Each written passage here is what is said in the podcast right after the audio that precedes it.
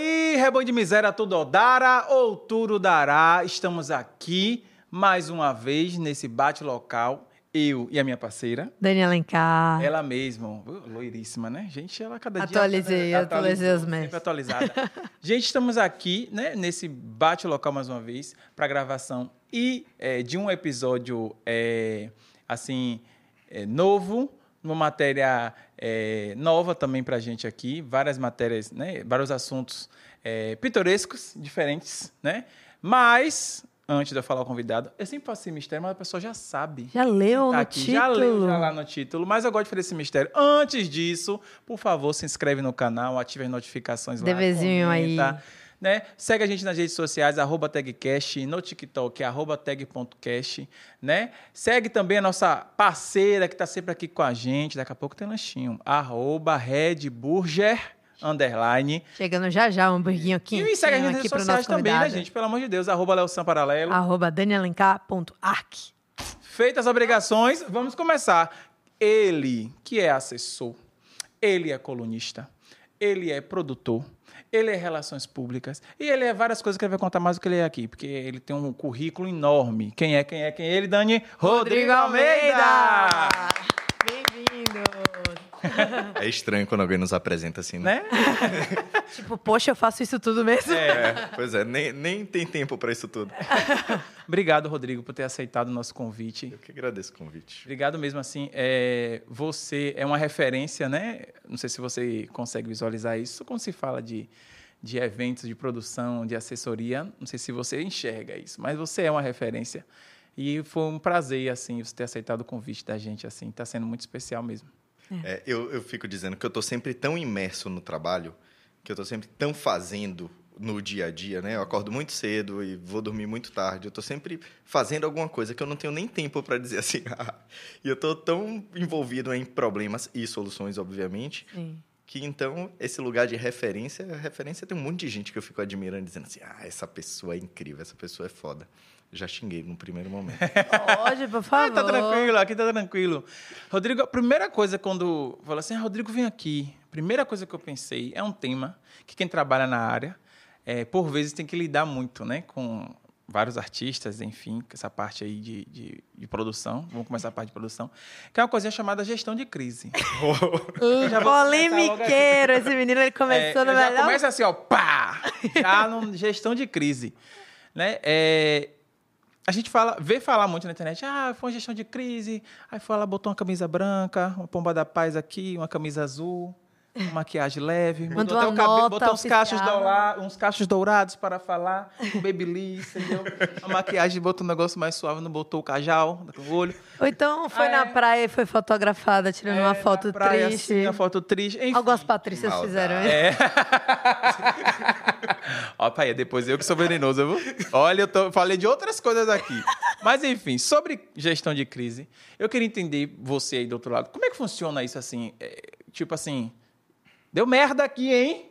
E aí, liga, e aí é o quê? Como é que é esse movimento? Liga pra não sei quem, faz não sei quem, liga pro contato, fala no Instagram, não fala? Como é que é isso decidido? Ó, tem vários cenários. É, vamos pensar num cenário de um cliente que já é o meu cliente. Todo momento, como relações públicas, todo momento eu estou trabalhando construção de reputação. Então, de uma forma geral, eu estou sempre trabalhando para que a imagem dessa marca, dessa pessoa, enfim, é, desse negócio tenha um relacionamento positivo com a sociedade, com os públicos envolvidos e com a imprensa. Então, quando acontece alguma coisa assim, de uma forma geral, a tendência é que esses públicos entrem em contato para saber. Porque o objetivo é, se você construir uma imagem positiva e alguma coisa, algum problema, alguma situação ocorreu, vamos te ouvir porque eu acredito em você. Então, esse é o primeiro momento.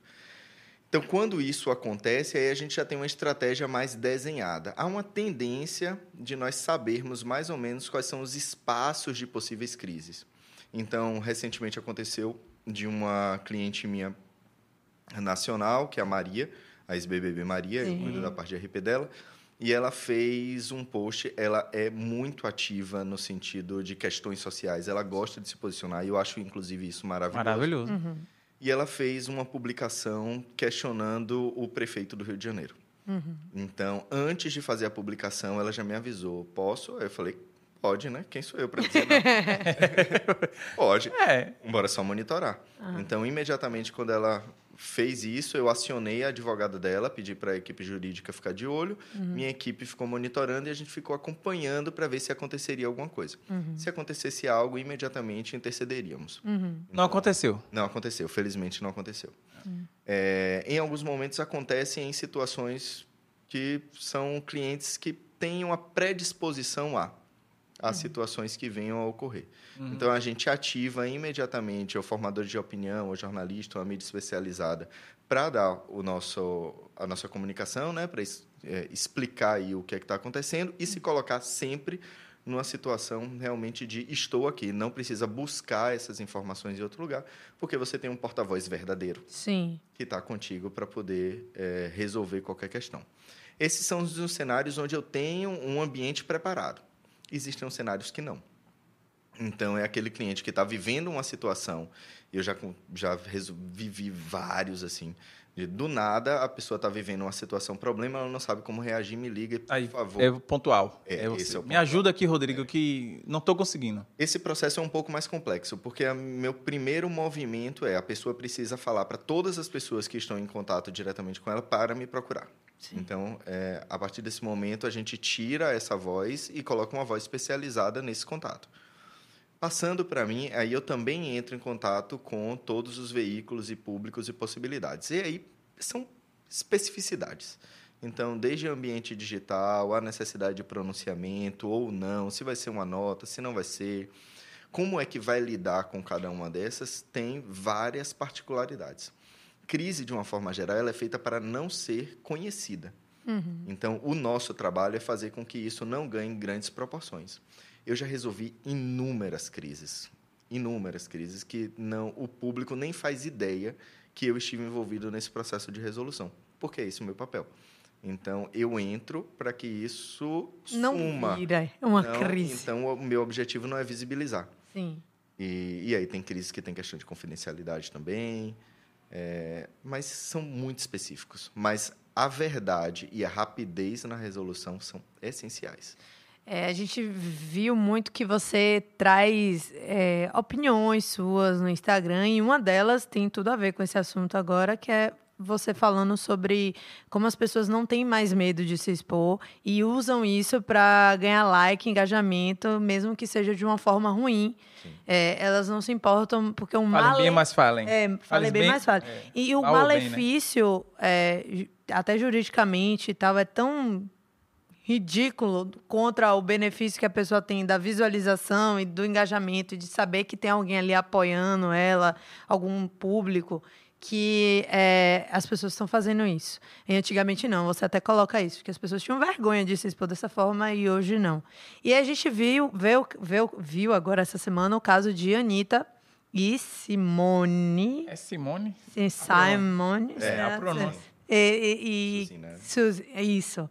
É, e ele foi dito agora que saiu um print de que ele tinha usado Anitta, o relacionamento de- com a Anitta, para crescer nas redes sociais. O Brasil é conhecido né, por ser a potência nas redes sociais. Qualquer lugar que o brasileiro entra quebra a internet. Ela é um E- fenômeno. E ela é um fenômeno. E aí saiu um print que, é, inclusive, Bruna Marquezine seria um dos alvos e depois não foi, não foi trazido mais. Então, como você vê isso? Como você.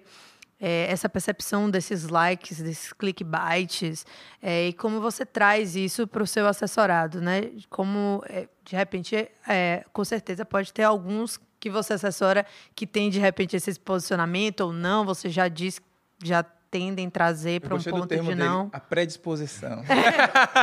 Quando ele falou assim, predisposição, eu falei, isso aí é a galera que já vive no, no, No buraco, no caos ali, ó, que ele já É. sabe que vai ter alguma coisa, vai acontecer, ele vai ter que gerir aquela crise. Exatamente. Gente, e como você é, lida a com isso? crise, a polêmica rende, né? Rende. Então, isso gera maior engajamento, o público se envolve mais, isso gera clickbait. Então, os veículos de imprensa amam. Amo.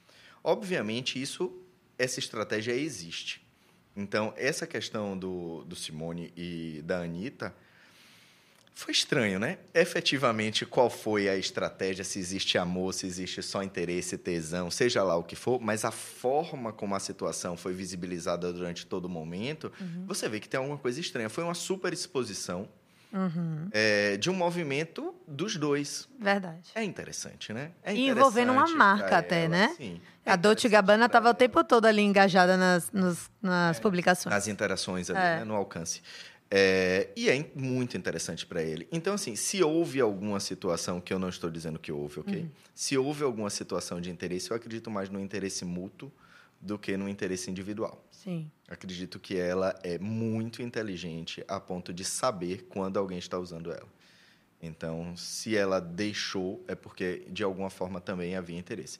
Mas isso é só especulação, eu não estou hum, falando nada, eu não faço ideia. É, o homem está aqui no Brasil, viu? falando coisa aí. Não, o homem está aqui no Brasil, se você for lá no Instagram dele agora, é só o povo esculachando ele. Que ele é? fez isso com a Anitta. Você está pensando o quê? Coitada, né? É. Pobre coitado, inocente. É, e com relação às estratégias em nível artístico, existe, sei que existe. Há um movimento que gera, de fato, maior engajamento mas verdadeiramente nunca fiz. Uhum. Não é algo que não é uma prática. Porque como o meu trabalho está sempre muito ligado à construção de reputação, essas situações que possam gerar uma situação, mesmo que seja um risco planejado, monitorado, eu não, não é o tipo de situação que me deixa confortável. Eu prefiro a construção de uma imagem muito positiva, de um relacionamento bacana, abertura de espaços, criação realmente de, de um lugar ativo de, de valor para aquela pessoa, para aquela marca, para aquele negócio, enfim, uhum. do que criar situações só para poder gerar crescimento em ambiente digital. Ninguém é só o digital. Existe uma relação entre on e off. É, e geralmente existe um preço também. Por isso que quando eu falei essa questão da Maria, eu disse não seria eu a pessoa que vou dizer para ela não, não publique. Eu nunca chego. E eu sei de assessores e pessoas, empresas e gravadoras que têm um movimento realmente de cercear o direito da pessoa de se posicionar de algumas formas, é, como formas puramente de agradar é, o leitor, é. a pessoa que acessa aquilo ali. Eu não consigo lidar com isso porque no meio e por trás disso tudo eu estou pensando sempre na permanência daquele conteúdo, no quanto a pessoa vai conseguir sustentar aquilo e na saúde mental dela. Sim. Então você ficar fingindo ser quem você não é tem prazo de validade. Pronto. E aí eu não consigo lidar com isso. É, inclusive, isso estava no meu, no meu radar aqui na pauta, na minha pauta mental. Era justamente a pergunta nesse sentido, né? Se nesse trabalho existia. É, é curiosidade, né? Eu não, não trabalho. Ah, você é fofoqueiro, você quer saber? não, é, se existia esse trabalho nesse sentido, assim. É quando fala assim, ah, assessoria, e tem empresário, e tem não sei o quê, né, né, né. às vezes realmente a pessoa lá na ponta não sabe. Às vezes inclusive explode alguma coisa e a pessoa não estava nem sabendo que o sei lá, uma pessoa necessitada pediu tal coisa e foi negada e tem aquela comoção social porque tem uma ligação, enfim. Um exemplo. E aí eu fiquei me questionando, será que, que existe isso, tipo assim, não, tal pessoa convidou aqui, mas não vou falar ela não, porque, sabe, isso aqui não vai ser interessante para ela diante do que eu, eu estou raciocinando como um caminho para ela chegar até a fazenda, sei lá. Existe. Então, não vou barrando isso aqui agora, nesses seis meses antes, porque isso não vai ser interessante. Sim. Isso existe. Existe. Existe muito. Equipes mais, mais robustas, assim, é, artistas e personalidades que são produtos, efetivamente, produtos para dar dinheiro. A equipe geralmente faz todo o processo decisório. Então, o meu trabalho é um trabalho que. O meu trabalho de RP é um trabalho que é um pouquinho diferenciado, porque eu estou muito próximo da figura e quando há realmente um trabalho coerente, assim, um, um, um, trabalho que tem uma sinergia, que a equipe se respeita, tanto que eu gosto muito de montar minhas equipes, e montar minhas equipes não significa que eu estou sempre com as mesmas pessoas, são pessoas diferentes para cada pessoa que eu trabalho. Uhum. Mas eu gosto de montar porque essa equipe entende que as decisões elas precisam chegar até mim antes de serem tomadas, para que exista coerência dentro do processo de construção daquela imagem que a gente está fazendo. E aí, dentro disso, eu tenho um vínculo com a pessoa onde eu não tomo decisão sem conversar. Então, eu sempre estou num processo de o que, é que você acha? Você gosta, te interessa? Eu vou fazer todo o movimento. Eu, eu, inclusive, eu sou a pessoa do não. Sim. Não diga não, não. me passe. Desde que eu digo não, que eu sei falar o não e eu quero preservar a sua imagem. Claro. E eu digo não tranquilamente, não tem um problema. Tem gente que não isso. sabe receber o não também, né? Então não sabe. desgasta a Mas é o imagem. problema da pessoa, não é meu, né? Exato. É, E aí, dentro desse processo, eu gosto sempre de ter esse vínculo. Eu preciso que a pessoa confie em mim para que eu faça esse movimento. E é uma pessoa. É. E aí tem uma outra questão que eu digo para todos os meus clientes. Todos. Eu estou fazendo um programa de mentoria com artistas agora, inclusive, e eu falei para uma que de Sergipe que eu tive reunião hoje. Falei, independente do tamanho da sua equipe, você precisa entender que a carreira é sua. Por mais que você confie em mim, a carreira é sua.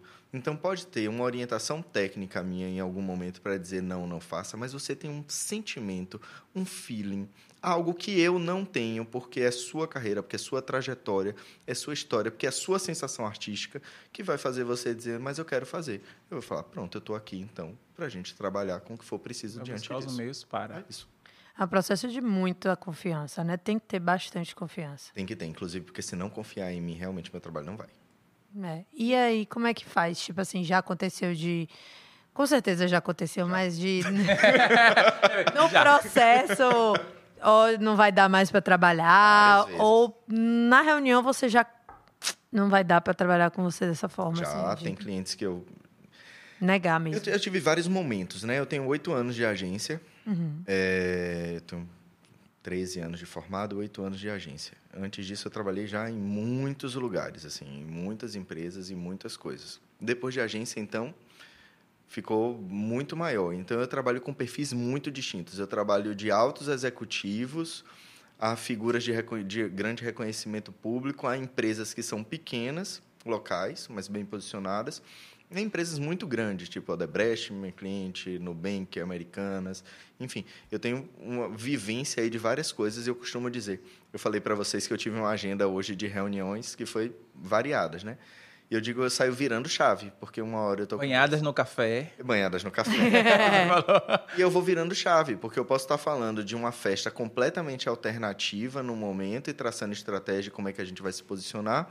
E depois disso eu viro para, sei lá, um alto executivo que tem que está fazendo um processo de transição de carreira e precisa lidar com isso. Ah, uma questão de, da área da saúde. Então, eu saio virando chave o tempo todo e as estratégias precisam estar sempre alinhadas dentro daquele lugar. É um desafio. Já neguei cliente, que, eu, que com o tempo você vai entendendo que aquela pessoa às vezes não está preparada para, ou ela não tem uma estrutura suficiente para aquilo. É, ou então você sente uma energia que você diz assim, ó, não, nem bateu. sou místico, mas é, É. vai me dar problema. Tem dinheiro que não vale a É, pena. Eu, eu sou dessa vibe aí. Tem dinheiro que não vale a É pena. isso. Eu falo, não, Eu não. Vai dar da minha trabalho paz. daqueles. Então você começa a negar e já demitir cliente, mais de uma vez. Eu gosto dessas Demitir pessoas. cliente. Já demiti cliente. Você sabe o que eu descobri? Adivinha qual é o signo dele? Ele é ariano. Claro. É. Sou ariano. Olha, eu assisti os stories, eu ficava assim, isso é virginiano ou é ariano? Não tem jeito. Aí quando eu vi um dos últimos reels... com você, né? Aí você É. fala assim, ariano. Aí eu falei, ah, Ariano. Ele falando assim, que é um ariano de 40 e poucos anos, mas já aprendeu a se controlar. Não Mas sei se é louca. Ele falou nas redes sociais dele, dele, dele. Vai, vai. É, e aí, é, como é que se diz? Ele falou, mas eu sinto ódio às vezes. Ou Menina, eu me acabei de rir. Eu falei assim, meu Deus, sente ódio mesmo. Então tem que Meu- controlar Meu, aqui. namorado é ariano. E ele é o controlado, mas você vê que por dentro ele tá borbulhando Oi, de ódio. que tá travando É, aqui, ó. fica assim, muda o humor, menino. E eu sou virginiana. E é virgem, virgem com um Iares. Aí eu já fico assim, quando eu pego uma, eu já sei identificar de Dani, você longe. Já percebeu, gente? Dani é mística, adora. É, é que ele falou de místico. Ela eu não sou místico, aí eu tu, lembrei que ela ele é lembra, ariano. ela gosta, ela sempre Demitir faz uma... Toda é muito fica aqui, ela fica assim, ó, hum, você... Eu fico tentando chutar. É, ela fica Ah, chutar. Tipo assim, eu vou acertar. É certeza que é isso aqui. Ah, só pra fechar, gente, mais um Ó, a Red Bull aí falando Obrigado disso. a Deus. Ah, chegou. Obrigado a Deus. Ah, ó, eu falei aqui no início, falando de novo. arroba Red Burger, nossa parceira aqui, por favor. Trouxe aqui o lanchinho para o nosso convidado. Você pode comer É. agora, pode comer Pode em casa, como você levar, quiser, fique fica à vontade. vontade. muito viu? bom, eu amo. É? É, verdade, assim, é- eu sou cliente de É verdade. bom de verdade. Gratidão, Red. mais Obrigada, Red. Obrigado. Hashtag vem pra Red. É, ó. Aproveitando que a gente estava falando, né? Mudando de assunto aqui, gente, rapidinho. É, de agência, falou de agência e tal, não sei o quê. Vamos falar da Criativos e da Rota. Rota, Rota For- for You. Rota For. You. Rota for You. É, você falou que trabalhou de outras coisas até chegar, Trabalhei em várias coisas. mas que não tinham relação com a própria é, relação pública? Rapaz, vamos lá. Senta que lá vem a história. Amo. Vamos. Eu comecei estudando publicidade com 17 anos. E aí saí de publicidade, fui fazer licenciatura em História. Aí descobri que História não era para mim e aí entrei em Relações Públicas. Tá. Como eu já tinha um pouquinho desse rolê universitário, né? Já tinha a vivência acadêmica, já estava um pouquinho mais velho. No primeiro semestre eu comecei a trabalhar. Então, desde então eu não parei mais de trabalhar. Então, meu primeiro estágio foi num restaurante que já fechou, mas que era da família Bela Napoli, que era o Volari. Uhum. Do Volari eu fui trabalhar na Unifax, que foi a universidade que eu estudei. Estudei, trabalhei, fui professor, fui tudo da Unifax. É, De aí? publicidade, professor. de relações Ah, de rela- Aí eu fui estudar relações públicas. é, e trabalhava como trabalhava junto num setor que a gente fazia todo o marketing do EAD da Unifax. Era lá no Imbuí o prédio. Sim. E eu era aquele estagiário de quatro horas que trabalhava oito horas por dia. Menino. É. Sonho de qualquer empresa. Eu sempre fui. Estagiário só pode trabalhar seis horas. Quatro quatro horas, quatro horas, gente. O pessoal, desculpa. Mas é, sempre foi um movimento meu, assim, eu sempre tive. É. Porque era minha gerente, a gente tinha um orçamento grande para trabalhar a campanha, era só minha gerente e eu. Então eu abracei aquilo ali. E foi uma experiência, foi um processo de formação muito grande. Como tudo estava muito maravilhoso, eu mudei de trabalho e foi realmente um processo meu, porque eu ganhava, sei lá, acho que 300 reais por mês e aí eu consegui um trabalho que ganhava 460. Uhum. E aí eu fui e mudei de trabalho. Seu o É, claro, tô rico. 160 Rico, a mais no 160. orçamento. Você dá conta, nossa senhora. Fui trabalhar na, no IFBA, no antigo Cefet. Sim. E foi ótimo, foi uma experiência no serviço público, tive também um bom espaço, eu trabalhei. Nesse momento que eu estava no IFBA, a Unifax passou por um processo de transição, de venda, os markets se unificaram. Minha gerente, minha antiga gerente, foi promovida e me indicou já como profissional para voltar e assumir esse lugar. Então eu já voltei como assessor. Eu não era gerente, enfim, eu não, não tinha maturidade para isso, mas eu era responsável. Valeu aí as quatro horas, hein, a mais. Valeu. Ó, É, aí. tá? As quatro horas a mais, valeu. Você acha que essas horas que eu trabalho hoje eu não quero. eu não quero Em que algum, momento, em algum momento vai voltar essas horas aí. planejando. e aí fui para a Universidade de Salvador. E aí fiquei trabalhando durante um tempo lá como assessor. E aí eu tive uma outra professora que foi incrível, que foi a Manuela, é, que era minha gerente direta. E vivemos aí essa experiência de trabalhar o marketing de uma universidade com um orçamento muito bom, fazendo campanha. E foi incrível, assim. Meus, minha equipe de trabalho, a gente tinha uma house dentro da Unifax. Era um sonho de, de quem trabalha com comunicação. É, e aí, dentro dessa vivência, eu precisava viver uma outra coisa também. Porque eu tinha um sonhozinho na cabeça, assim. Para eu escolher o que é que eu vou trabalhar, eu quero viver vários lugares. Então, eu queria viver várias coisas até que eu parasse e Certíssimo. dissesse assim, eu gosto disso e não Sim. gosto daquilo. Sim. Fui para o setor público. E aí, fui assessor político, assessor de projetos, redator da prefeitura, eh, coordenador de campanha. Eu vivi isso no ambiente da prefeitura, que foi uma experiência maravilhosa. Espero não voltar nunca mais. Então já é a parte que ele não gosta. Foi maravilhoso, não quero mais, entendeu? Mas Não, a experiência, assim, o processo de formação, de você viver um ambiente dentro de um setor com público, certeza. como é que funciona, profissionalmente foi muito bom. Mas e aí- aí eu entendi que não era isso que eu queria.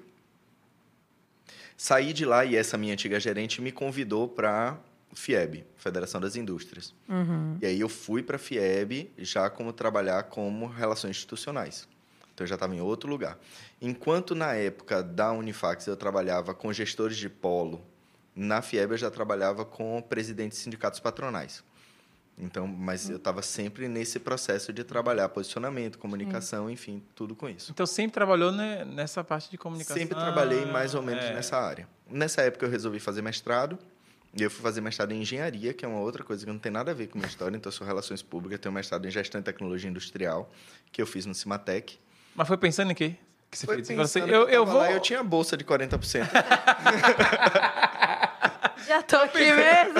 Eu vou fazer. Tô aqui mesmo, tem a oportunidade, eu vou fazer. Eu pensei que foi tipo assim, um feeling, falou assim, não, vou fazer isso porque daqui eu vou organizar, mas não foi. Não, a, Foi, a área é. da educação, assim, mestrado, doutorado, são realizações pessoais, sabe? Assim, Eu sempre quis isso para mim. Então, não é... Nunca foi algo que eu pensei para a minha carreira. Mas Pra você. eu queria fazer isso, sabe? Eu queria mostrar isso para minha mãe. Eu queria estar num lugar... E eu sou muito ousado, eu não gosto que ninguém tire onda com minha cara. Então, assim, tem um título...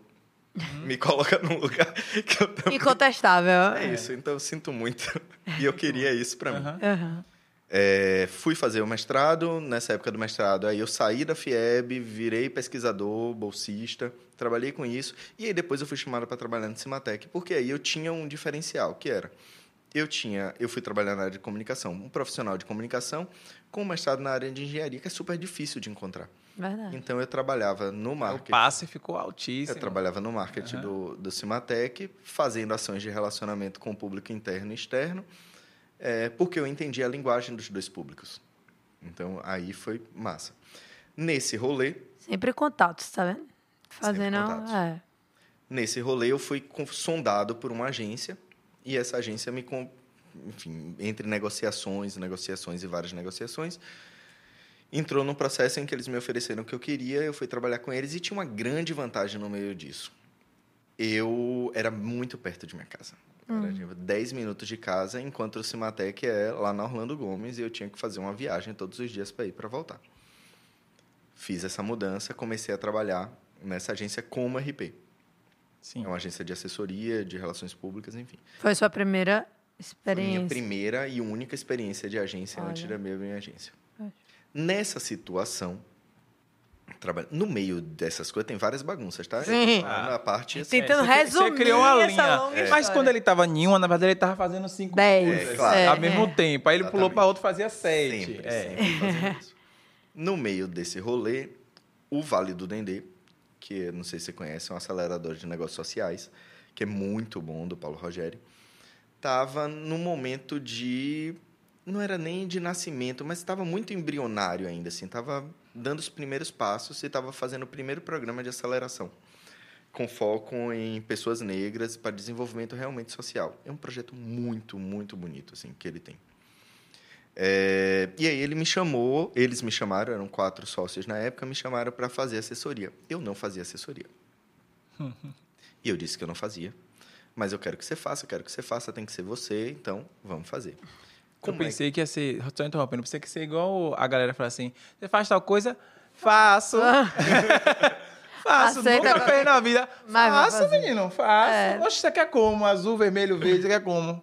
É, eu não fazia. Ele falou logo, não faço, Não. mas ainda assim Eu quiser. falei, não tenho experiência, já tinha escrito release, sabia mais ou menos o que era mecânica, mas não necessariamente era a minha área de atuação. Sim.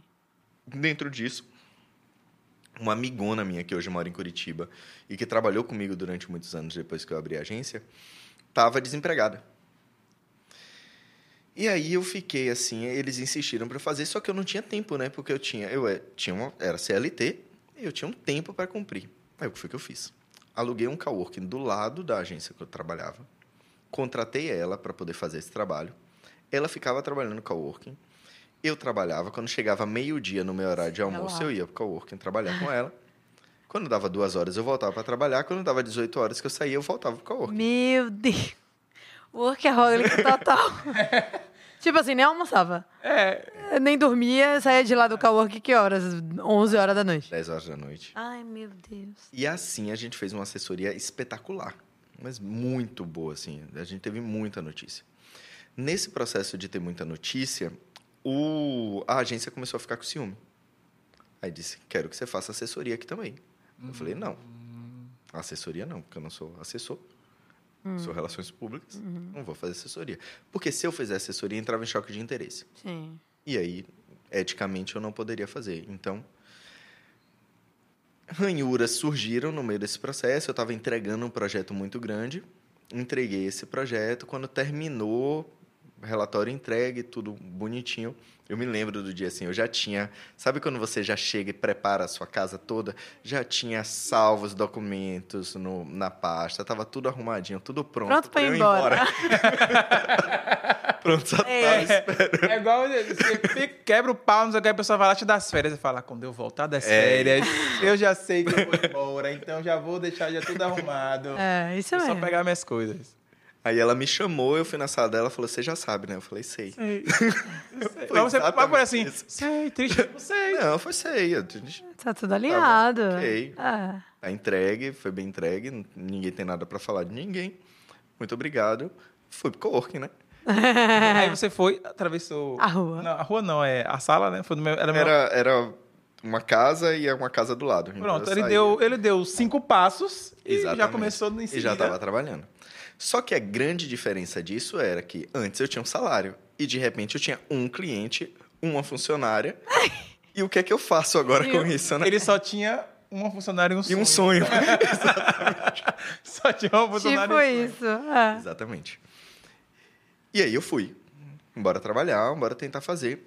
E aí surgia uma besteirinha aqui, outra besteirinha ali, mas foi uma fase que foi muito apertada para mim. Sim. Porque eu não sabia o que fazer. Uma amiga minha.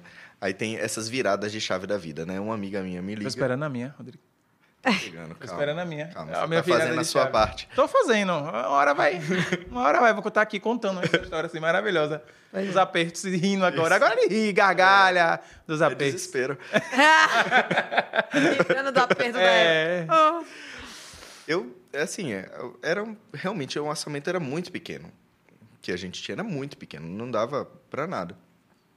Uma amiga minha me liga, diz assim, Rodrigo, eu tô saindo daqui de uma empresa do Polo, ela era coordenadora, ou era gerente, não me lembro.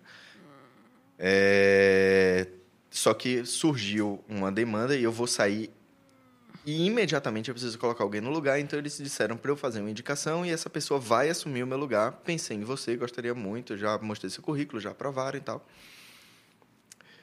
Topa? Eu falei, quanto é o salário? 20 mil. Aí eu, ai, meu coração. Meu coração bate ligeiramente. Eu, eu tenho uma pausa. Isso faz tempo, né? Ligeiramente mexe. Faz tempo. Ou O sa- seja- ou seja, já era dinheiro para um caramba. E o salário do estagiário tá igual até hoje, viu? tá igual todo mundo pagando o mesmo valor do estagiário. Pronto, era só isso. E aí, eu falei, posso te dar a resposta amanhã? Mentira! Eu posso tomar um copo de água, respirar. Sabe o que, que eu vou É fazer? bom para não parecer ansioso demais. Aí eu fui para casa, fritei, fritei, fritei, fritei, Negou. fritei. Neguei. Meu Deus. É, isso é ter muitas. Não é? Pô, Léo. Parabéns. Neguei. Não, E acertou, e acertou. Mas é isso, é ele ter confiança no, no, nele. Tipo assim. Teve Eu lembrei, momentos sabia que eu me arrependi. Muita bala na de agulha. Cris Peleteiro, lembra? Exato, também. que ofereceram, fizeram proposta para ela, na época ela trabalhava no lugar e tal. E aí ela pegou e ofereceu, ah, então não quero, não. faça a proposta aí. Ela foi botou um salário enorme. E aceitaram. Aí o pessoal, tá bom, eu pago. Ela disse que ficou, não era para aceitar não, porque Já eu queria ir fiz isso com embora. cliente, E ela negou. Já, já E coloquei quiseram pagar. E aceitaram. E aí você demitiu ele do mesmo jeito. Não, eu tive que fazer o trabalho. Ah, não. Ela, ela não aceitou. Ela não aceitou. Ela botou o preço lá, aceitaram ela. Não. O cara brigado com ela até hoje. Inclusive. Mas enfim, continue a história. E aí, pra mim, isso foi uma grande virada de chave, assim. Porque a partir desse momento, parece que o universo, você que é mística, o universo entendeu. e as coisas começaram a fluir. Claro que fluir significa altos e baixos, né? Tem Uhum. dias que é ótimo, tem dias que é um problema, tem dias... to- Eu, eu fico dizendo, todos os dias eu penso em fechar. Todos os dias eu pensei Não quero mais, Ai, vou não colocar quero meu mais. currículo em algum lugar, vou É. trabalhar pra alguém, tem horário pra chegar, Nada, horário pra sair. recebo meu É dinheiro. isso. E tá lindo e acabou. Mais ou menos, viu? Porque na empresa lá que você era estagiário, você não tinha horário pra sair. É. Tudo depende. Mas, mas eu nem sei fazer outra coisa, eu acho. Assim, eu nem me vejo mais num lugar de um ambiente. Porque quando eu criei a agência, como eu já tinha passado por várias empresas, tinha uma coisa que estava muito na minha cabeça. Eu quero criar um ambiente que seja muito sadio. Na medida do possível, obviamente, Uhum. Claro. né? Porque é trabalho. Exato. Mas E que ter seja os momentos de estresse mesmo. Não, É. mas que seja o mais sadio possível. Eu não gosto de ambientes corporativos de muita disputa, assim. Eu, Uhum. eu não gosto da toxicidade, sabe? Desses ambientes onde as pessoas estão sempre disputando para ver quem vai crescer, quem vai ser promovido. Perfeito. Então eu sempre priorizei isso dentro da agência, de um ambiente que seja o mais leve e divertido possível, assim. Eu costumo dizer que eu dou risada da desgraça. Isso é real. Então, aconteceu um problema. Eu sou a pessoa que eu dou muita risada. Eu acabei de fazer uma De viagem. nervoso que você Eu falou. dou né, risada Zé? de, É nervoso. Eu dou. É, mas eu, eu tento fazer, assim... Primeiro que eu sou muito resolutivo. Então, surgiu um problema, a primeira coisa que eu vou fazer é resolver. Eu não sofro pelo problema. Então, assim, Ou raiva um de quem senta em cima do Ah, eu problema e fica reclamando do problema. O problema para ser resolvido. Exato, Depois também. a gente analisa isso. Então, é assim. Aconteceu é, uma coisa que não é trabalho, mas eu fiz uma viagem agora. E aí eu tava com uma amiga minha e ela tinha cuidado. Eu tinha feito uma viagem já há pouco tempo, passei dois meses aqui no Brasil e aí já viajei de novo com ela. E aí nessa viagem a gente tava, a gente ia sair de Lisboa para Barcelona, tava tudo Passagem. passagem comprada, tava tudo lindo. Hum. E, e o Airbnb já estava só reservado para esse período, então pega as bolsas, vai para o aeroporto, vamos para Barcelona. Quando chega, e aí nesse meio do caminho a gente estava tentando fazer o check-in e eu consegui fazer o check-in da volta, mas não conseguia fazer o check-in da ida. Então tem algum problema, vamos mais cedo para o aeroporto para tentar entender o que é o problema. Fomos para o guichê, mostramos o, o bilhete lá, a compra. Ele olha, acha estranho, ele não entende. Ele diz assim: tá, como é isso? Mas eu tô olhando no sistema, não tá. E a gente assim, aí ele. Foi 11 de agosto. Aí ele falou: sua passagem tá para 11 de julho. Ou seja, a gente, ela comprou, Comprou ter- ela comprou muito antes, Muito uma data muito antes. Ficar um mês lá. Não tinha como reverter, então, ou seja, perdeu, Perdeu a passagem. passagens. E aí ela ficou desesperada. E foi ela que comprou, né? Então, é, como ela cuidou de tudo, ela comprava, me dizia o preço, eu passava para ela, ela resolvia. Então, a responsabilidade da compra errada era dela. Sim, sim. Aí ela ficou assim, eu falei, relaxa, bora lá fora tomar um café. A gente desceu. Aí depois ela contando essa história, eu fiquei muito nervosa, mas quando eu olhei pra cara de Rodrigo, e ele tava assim, Não tem o que fazer, né, gente? é, não tem o que fazer. Dessa, dessa vibe. Aí eu, ah, bora abrir, bora decidir para onde a gente vai, já que não tá. Eu, eu tinha que ir para Barcelona de qualquer maneira, porque a gente tinha uma passagem de volta. Eu falei assim, ah, já que não- a gente não vai hoje, bora ver o que, é que a gente vai fazer. Aí fomos para Madrid, dormimos quatro dias em Madrid, pegamos um trem, fomos para Barcelona, depois voltamos no avião e tá lindo, maravilhoso. E as coisas Resolveu. resolvem. E eu sou muito assim no trabalho também. Também sim. Então surgiu um problema, surgiu um grande caos. Como é que a gente resolve? Resolve. Eu não gosto é que a pessoa sofra demais e aí fique com situação. Resolve. o problema sempre vai, vai, vai ter, né? Impossível Não você é ter uma brota, né? coisa. Exatamente. E, pelo menos para mim, inclusive, que trabalha com a arquitetura e tem obra, obra sempre dá problema. É, é aquela coisa, o comprometimento da verdade que você falou. Não tem como eu prometer que não vai existir problema, porque vai existir. Sim. Entendeu? Mas qual é o foco? Você tentar resolver da melhor forma possível. Sempre que eu digo, estar ali para atender da melhor forma possível e resolver.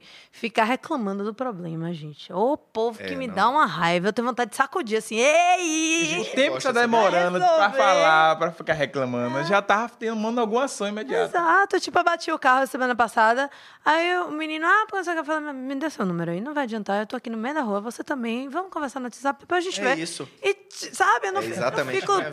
Pensando mais sobre isso. Ai, meu Deus, o carro que bati, porque eu Foi. Foi, é pra resolver. merda feita. Como é pra consertar? como- Exatamente. É pensar na solução. Eu sou muito assim também. Mas tem gente que gosta. Eu sinto que tem pessoas que têm uma sensação de que tá com problema, de que está sofrendo, é um pouco de status, sabe? É, Eu sou as pessoas gostam de sofrer. Ai, eu tive um problema Tá vendo como eu sério. sofro? Ai, tá Ai, que saco. Gosta de falta de, É, eu tenho isso. Gosta de sentir. Fala assim, gente, mas você gosta de sofrer, né? Coisa incrível, assim.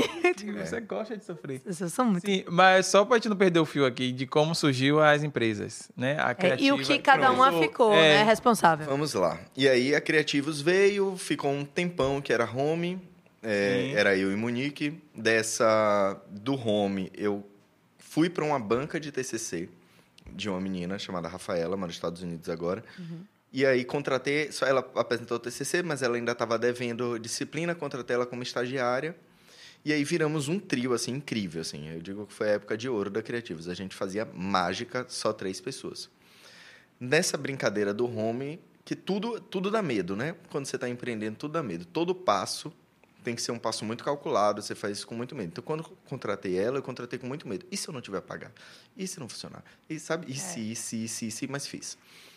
Primeiro escritório. Era um escritório no Rio Vermelho, minhas, minhas agências sempre foram no Rio Vermelho, mas era no fundo de uma casa, você subia uma escada, não sei o que, era um negócio pequenininho assim, bem s- muito simples. E ali a gente começou a transformar criativos numa agência. Uma agência de assessoria de imprensa e de relações públicas. Éramos só nós três. Desse processo de nós três, eu mudei, aí fui para Vila 14, lá no Rio Vermelho também. É, e aí já comecei a contratar mais gente.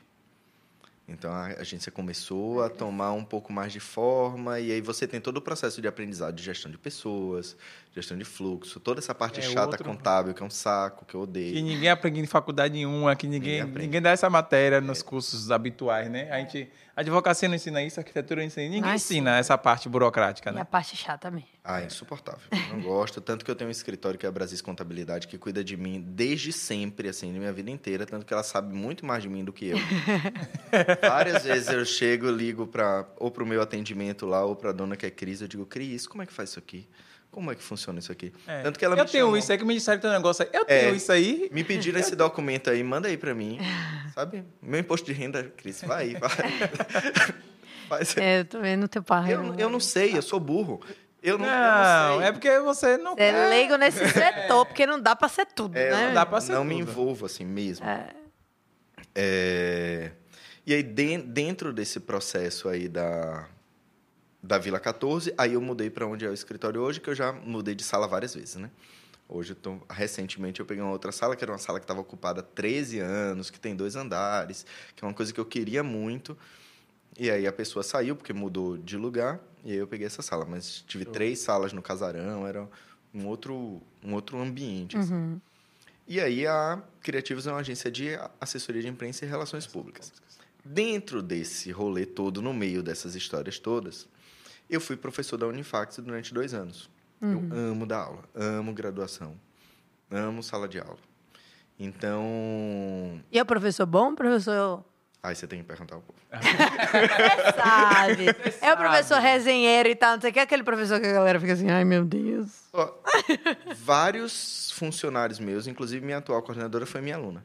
Ah, tá vendo? Então eu peguei muita gente de sala de aula para trabalhar comigo. Ah, mas você parece tranquilo. Exigente, porém tranquilo, porque, né? Assim, É, eu acho que eu sou tranquilo, mas sou exigente. Perfeccionista, Sou. né? Hum. Sou, sou muito preso detalhes. É, então, nessa história aí do da Criativos, da, da equipe, enfim, e dando aula lá na Unifax, eu entrei para dar aula de uma disciplina, duas disciplinas, na verdade, que era gestão de crise e assessoria de imprensa, que são é, minhas, minhas áreas profissionais de maior atuação. Uhum. Só que por causa das minhas experiências, por causa de uma dinâmica universitária, por causa do meu mestrado, tudo isso começaram a colocar mais disciplina para mim. Mais. Então chegou um momento que eu tinha 10 disciplinas. Nossa. E a coordenação, a uma coordenação pedagógica, eu não gosto de um professor. É. Você não está entendendo, não. Não, não sei dessa matéria. Não, professor. Não, vou te, vou te mandar aqui como é o. É assim, você o, faz o uma plano de o aula plano de aula, você vai dar uma estudada. Não, dá, professor, dá, dá sim. É. E aí eu cheguei a dar 10 disciplinas. E ministrando 10 disciplinas, eu não tinha mais tempo para agência. É isso que eu ia perguntar. Que horas ia pra gente? É uma máquina. Era uma coisa muito louca, assim, porque eu dava aula de manhã, aí ao invés de almoçar, eu ia correndo para a agência para fazer alguma coisa, voltava para dar aula de tarde e ficava nisso. Até então, mesmo isso não sendo normal nem sadio, eu estava indo. Até meus clientes começaram a dizer: não consigo falar com você. Uhum. Não consigo, não dá. Eu quero falar, quero pedir uma opinião, você nunca pode. Aí eu falei: opa, aí já não dá mais. É. Aí, nesse momento, aí eu pedi demissão da Unifax. E aí, a minha ideia era dar... Começar a continuar ministrando duas disciplinas, alguma coisa assim. Mas, por uma estrutura organizacional, não tinha como. Então, saí de lá. E aí, foi dedicação para Voltar pra agência. Nessa história toda, eu dei aula para várias pessoas. E uma dessas pessoas é Tainá Pita. Sim. Tainá foi minha aluna. Massa. Nessa história de Tainá ser, foi, ser minha aluna, depois dela formada, eu estava fazendo um trabalho, eu atendi o Bosque da Paz, o cemitério Bosque da Paz durante muito tempo, e a gente estava fazendo uma grande pesquisa, que foi a única pesquisa de cemitérios que a gente já fez. Era uma pesquisa com uma amostra de mais de 1.200 pessoas, foi uma pesquisa super grande, e eu precisei contratar uma equipe específica para essa pesquisa e contratei Tainá como coordenadora. Então, Tainá foi minha coordenadora de pesquisa, trabalhava lá de dentro da agência, então tinha uma partezinha da agência que virou esse lugar. E a gente deu muito certo. E é engraçado porque, assim, eu não tinha... Eu não, você perguntou qual é o perfil de professor, né? Eu não sou um professor de, de beijos e abraços uhum. e esses contatos, mas eu sempre tentei ser o mais próximo Profissional possível. e próximo. E aí eu me lembro que Tainá fez um aniversário, inclusive, quando eu era professor, e aí ela chamou dois professores para ir. Obviamente eu não fui, né? Que eu não ia dar ousadia para ela. Sim. que eu não ia para aniversário de aluno. Então, mas aí eu contratei ela porque ela sempre foi muito competente, assim, sempre foi uma aluna muito boa. E quando ela trabalhou para mim, ela foi muito boa. Sim. Foi, a gente viveu uma situação inclusive de uma pequena crise no meio dessa pesquisa por causa de LGPD, foi uma, uma questão assim, eu estava no Rio de Janeiro na data e Tainá administrou a situação toda de uma forma muito boa. É, e muito parceira assim. E é, fiquei encantado, né? Uhum. Foi. Mas não foi para aniversário dela. Não fui antes, agora. Esse aniversário dela agora. É... E aí, dentro dessa história, ela foi viver outras, outros trabalhos depois disso. Aí trabalhou para uma multinacional, depois foi para a ONU e tal. E aí, nisso, ela veio com a proposta de que ela queria abrir uma empresa e me chamou para ser sócio dela. Olha que bacana. Aí a gente sentou, conversou, desenhamos o que poderia, tinha que ser alguma coisa que não tivesse nenhum tipo de concorrência com a Criativos, uhum. por causa desse negócio, né? Assim, não, eh, tinha que ser complementar. E aí, pronto, abrimos a Rota for You, que a rota é bem é, previsível, que é Rota de Rodrigo e THA de Tainá, né? Uhum. Nada cafona, mas, mas a sonoridade ficou bonita. E foi ela que criou, assim, ela que criou esse nome e tal. A Rota surgiu como uma ideia de uma empresa de experiências, de para trabalhar experiências. A gente, no meio do caminho, começou a trabalhar agenciamento. E neste caminho de trabalhar agenci agenciamento, a gente entendeu que não era esse o nosso rolê. Então, a gente começou a fazer muita produção. A gente já fez um trabalho muito bacana de RP aqui. E acontece da gente acabar trabalhando também as duas empresas juntas. Então, eu fiz a exposição de Moraes Moreira agora. A Criativos responsável por toda a parte de assessoria e a Rota responsável por toda a parte de convidados. Então, são... Ele, os... ele, vai, ele vai aqui, o povo aqui, ó. O povo aqui, ele vai pegando. Eu vou tentando. É, o povo aqui, ó. Ele vai no povo tentando aqui, ó. As garras do povo. Fazer o melhor possível. e Nossa. fazer produção. Uhum. Então a gente tem trabalhado muito mais Rio-São Paulo, inclusive, uhum. do que Salvador, através da rota. Tainá mora no Rio. E eu me divido entre Salvador e São Paulo, né? Cada vez eu tenho ficado mais em São Paulo. Então a gente tem feito muita coisa lá. Inclusive, estamos fazendo um evento de Angola agora lá, que é enorme. Eu ia perguntar isso. Saiu uma notícia que você está internacional também. É, eu atendo, atendo um cliente atualmente na Maldivas, um em Dubai. E Lisboa. Tem. E Lisboa. Lisboa. Tenho três pessoas em Lisboa. Hum. E atendi duas pessoas nos Estados Unidos também. Mas esse povo é brasileiro que mora por lá ou é de lá? E que... Maldivas é de lá. Olha. E, e o resto são brasileiros que vêm no processo de ou reposicionamento aqui no Sim. Brasil ou posicionamento lá. Lá. Poxa, que demais, velho. É... Ficando sem palavras. Chique demais. Ela ficou assim, ó. É. Dubai, Maldivas, ela. Não fui nada, nem dar um passeio. Sinal, é. você já foi lá dar um Dubai mergulhinho. Maldivas eu não fui ainda, não. Muito longe, dá muito trabalho. Ah. Mas é caminho para Dubai, Maldivas, é queria. ali. Quando eu fui para Dubai, eu passei 20 dias. Eu queria ter ido para lá. É caminho mesmo. O dinheiro não deu. Vamos voltar daqui. Porque se eu não voltar daqui, eu não consigo nem voltar. Então é melhor voltar daqui mesmo. É.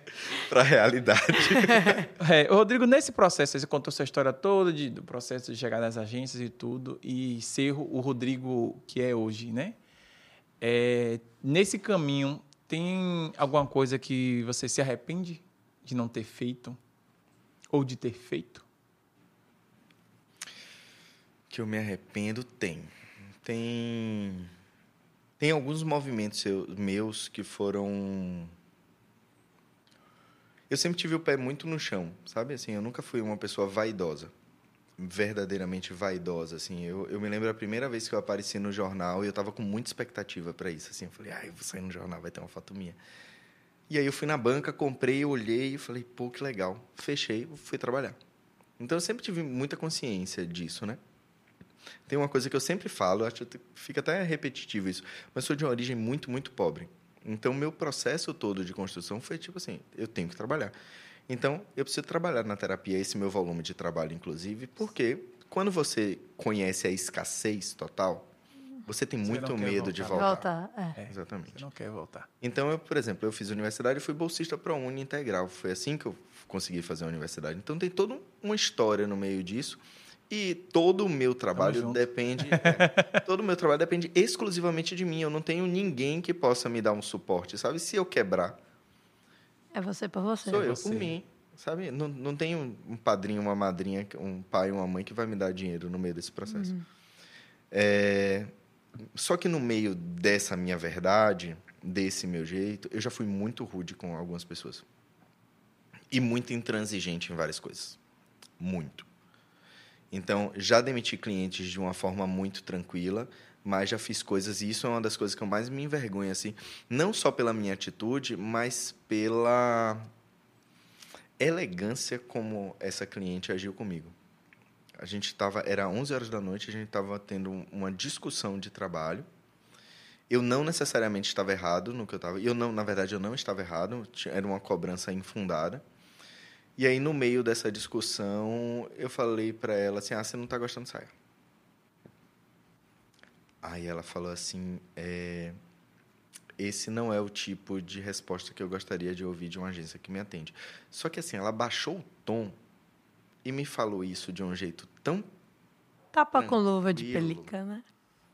que aquilo foi realmente assim um soco no estômago. Eu falei, que merda, como você está sendo arrogante no meio disso? Sabe?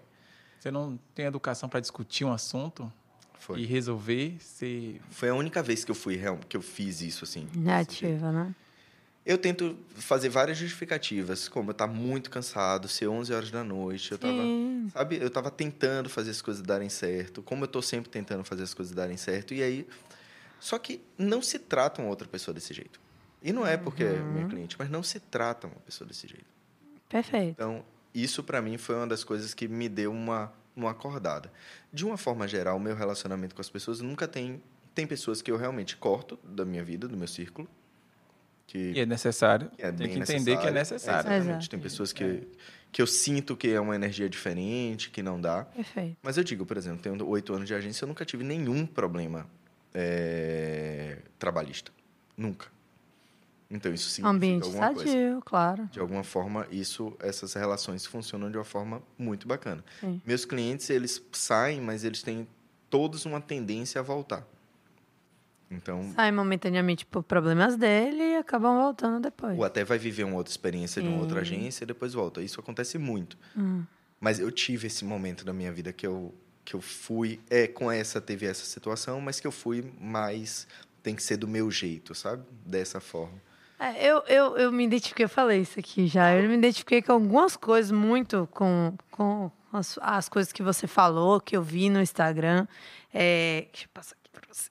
É, uma, inclusive agora com essa fala, porque eu sempre fui uma pessoa muito reativa e eu comecei a perceber que eu não queria ser.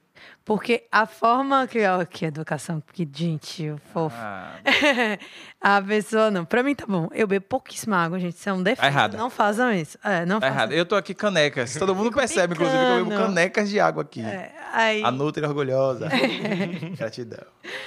e eu sempre tive esse perfil realmente reativo. E aí isso começou a entrar num lugar que eu falei: opa, eu não tô gostando do que eu estou sendo. E eu comecei a prestar atenção nisso. Então, é, é- terapia ajuda pra caramba, viu, gente? Você começa a se refletir, tipo assim, eu não gosto quando a pessoa tal faz isso comigo. Mas aí, olha eu fazendo com alguém. É. Um dia que eu tô estressada, chego chutando o pau da barraca, a pessoa nem tem culpa. Então, eu, eu comecei essa autoanálise de comportamento e tal, realmente é muito necessária. Eu fiz também. E até hoje, tipo assim, eu, eu, eu, na verdade, recentemente eu tô super orgulhosa de mim por ter sentido que eu tenho reagido de forma diferente. Quando alguém é, fala algo de forma grosseira comigo e me distrata, eu já tô num ouvir. comportamento. é, eu já tô com um comportamento tipo da sua cliente, tipo. Você vomitou um bocado de coisa aí, sabe? Sim. Fique você descontrolado, eu tô aqui na minha tranquilo e Sim. tchau e benção, entendeu? Agora esse poder também de saber que a pessoa não é para sua vida, aí é importante também. Muito. Porque às vezes a gente fica ah, também meio besta, né? Com a pessoa ali que é tóxica na sua vida e você fala, não. Não tá fazendo bem, a pessoa não vai mudar, eu também não vou chegar a agredir ela verbalmente, porque não vai mudar nada, mas eu também aqui, ó, daqui pra cá eu, daí pra lá você. Sim. É uma coisa É, muito eu sou importante. de muitos limites também, assim, né? Com, com o meu círculo. Eu conheço muita gente, me relaciono com várias pessoas e tenho pouquíssimos amigos. Então, isso confunde algumas pessoas que acham que são minhas amigas e não são, né? Pode ser que eu seja amigo delas, mas não. E simpatia tem nada a ver com amizade, Não né? acontece. É. Porque é, eu, eu tenho uma relação com a ideia de amizade muito íntima, sabe?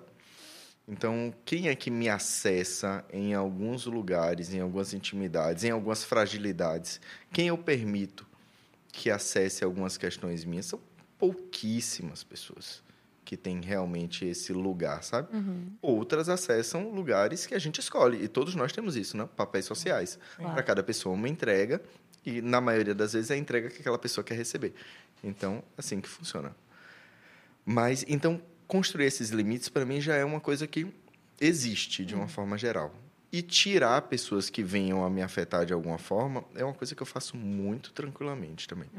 Assim como eu faço isso no meu trabalho. É dica do dia, viu, gente? Elimine as pessoas tóxicas. Se aquela pessoa. ah, e outra dica importante que eu tô nessa vibe agora é diga não. Não. Saiba dizer não. É bom demais. né? Gente, não é libertador. Eu sou uma pessoa que digo muito sim. Digo Eu muito não. sim. Eu sou sim. Eu sou sim pra tudo. Ou, ou sim, é. é foda. Eu sou sim pra tudo. Tudo pra minha experiência, tudo pra mim. Não, a gente dá um jeito, a gente resolve. Tudo pra mim é assim, vibe sim. Tudo é sim. Me chama pra um lugar. Não, eu vou, eu dou um jeito, a gente organiza, vai. Léo, você pode fazer isso aqui pra mim? O não tá aqui, mas eu falo, sim, eu consigo. Aí faço no final de semana pra poder dar conta e tal. Eu sou muito do sim. Só que eu estou aprendendo a dizer não. Gente, o não é libertador. Porque, tipo é assim, maravilhoso. você tirou, você falou não, todo o compromisso, a carga, a responder, uma eventual discussão, porque você disse que ia fazer e não fez, você disse que ia e não foi, você elimina ali na hora. Léo, você pode ir, não. Acabou. Pronto, acabou. Não tem mais. E é tranquilo. E outra, não vou lhe dizer mais- mais. Ele- a pessoa que diz muito sim, quando diz o não, o outro Aí, minha fé, Não anula aceita. tudo. É É. Anula Acabou tudo. Parece que é a pessoa mais sacana do mundo.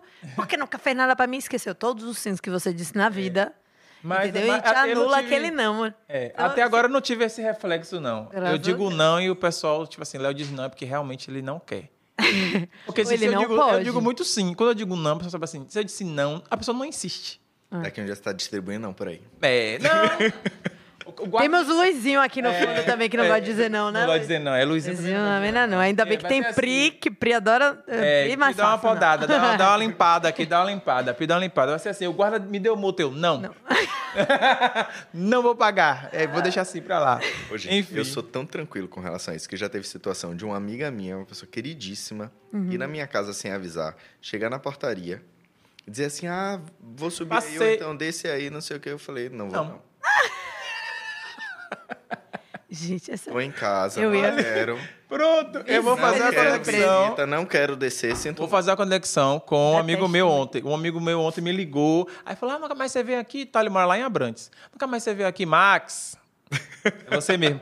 Nunca mais você veio aqui e tal, não sei o que, não, não. Eu falei, rapaz, eu não fui porque eu não fui convidado, né? A gente vai pra casa dos outros quando é convidado. Não, você não tem isso. Se você passar, porque eu já passei lá umas duas vezes e fiquei resenhando, tirei até a foto na frente, passando do condomínio dele, assim. Aí eu tirei foto, perturbando ele e tal. Ele, você, quando passar por aqui, você me fale, vem aqui, não sei o que. Eu falei, não, a gente vai na casa dos outros quando é convidado. Ele, não, mas você não tem isso, você é um nível de amizade que não precisa disso. Eu falei, não existe. Não existe isso. isso. É. Não existe. Não existe mesmo, não, viu?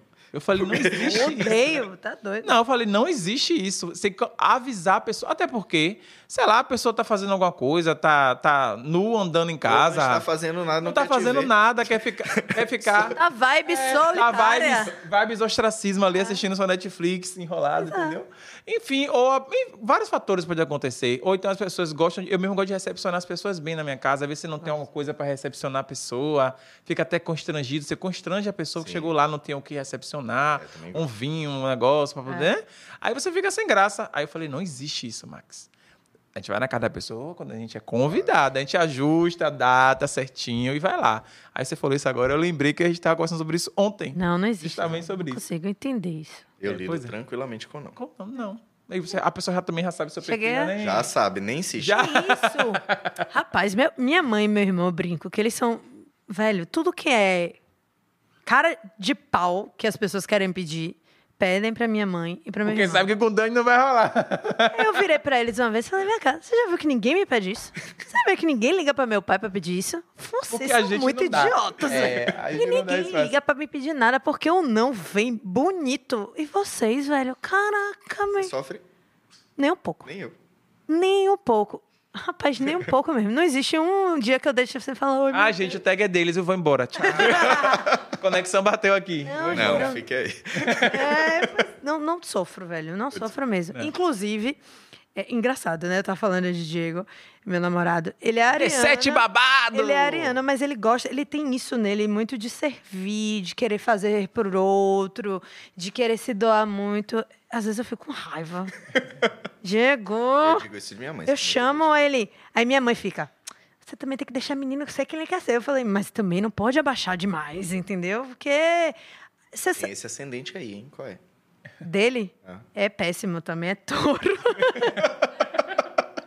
é péssimo, é péssimo, péssimo, péssimo. Mas ele, ele gosta, assim, tipo, de estar com os amigos, bebendo e tal. Ele gosta de ele ir fazer. Se tiver rolando churrasco, ele gosta de fazer servir. Ele tem isso de, de, de se doar. Mas aí a contrapartida às vezes não é verdadeira e ele sofre.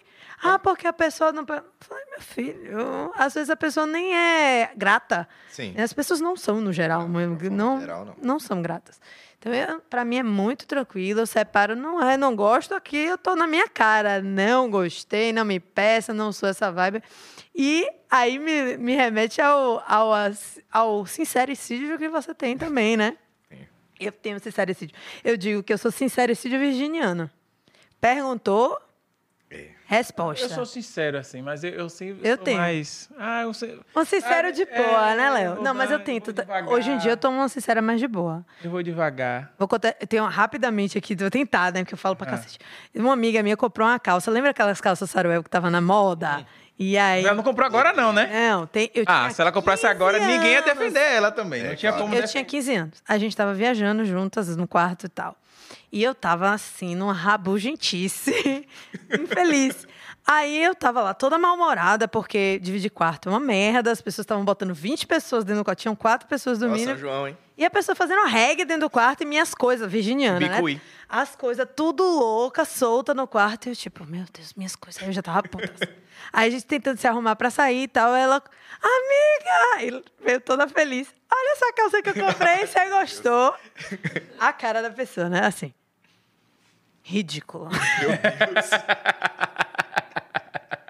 Eu juro, até hoje ela fala disso. Ela disse, depois daquele dia, eu nunca mais usei a calça. Tocou no coração da Eu, eu falei, tá ridículo. Eu falei assim mesmo, gente, juro.